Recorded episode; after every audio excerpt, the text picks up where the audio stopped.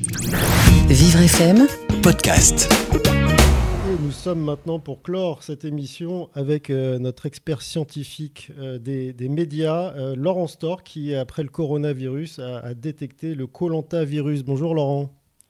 Bonjour Frédéric. Eh bien oui, le Colanta-virus progresse pendant l'épidémie de coronavirus.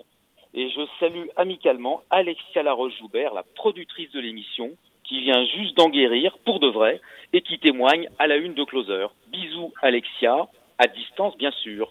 Alors réfléchissons un peu.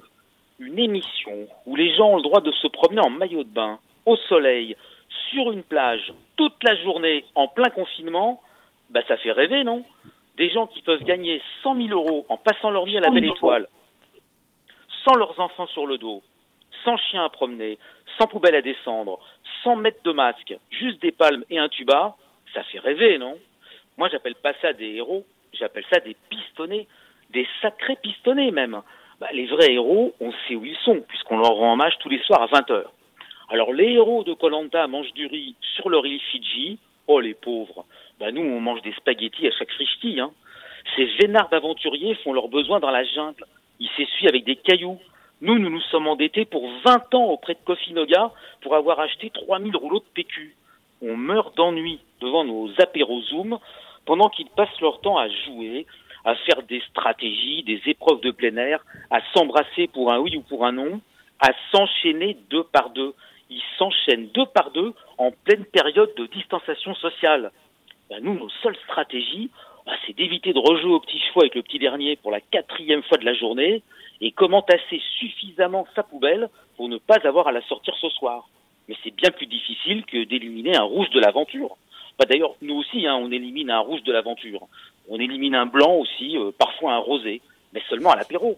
Non, franchement, les héros de Colanta, ils mesurent pas leur chance. C'est quoi le pire qui puisse leur arriver? C'est d'être exilés sur une autre île plus confortable que la première. Oh, quelle horreur Et surtout, surtout, en fuyant dans la jungle, en écartant euh, trois bambous et deux racines de manioc, ils peuvent gagner l'immunité.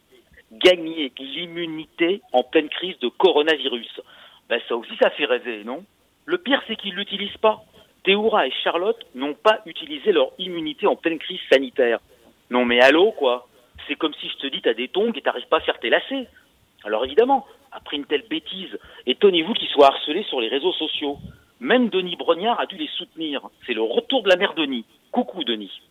Franchement, Colanta, en période de confinement, c'est vraiment moins héroïque que de participer aux anges de la télé-réalité. Ça, c'est pire que le coronavirus. Vous restez confiné avec des gens que vous ne connaissez pas, que vous n'avez pas forcément envie de connaître, sans masque, sans distance de sécurité ni geste barrière, bon, à part un doigt d'honneur de temps en temps, voilà, c'est héroïque. Bah, surtout que leur connerie est irrévocable.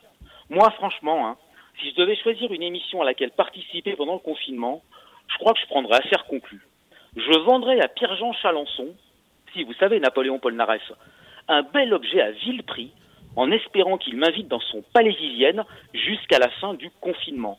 3000 mètres carrés, exposé plein sud, au cœur de Paris, oh bah c'est encore mieux que les Fidji. Et puis s'il y a la télé dans son palais, bah on regardera ensemble les anges à Sainte-Hélène. Il paraît qu'ils ont été virés de l'île d'Elbe parce qu'ils faisaient trop de bruit. Bah ça aussi ça fait rêver, non?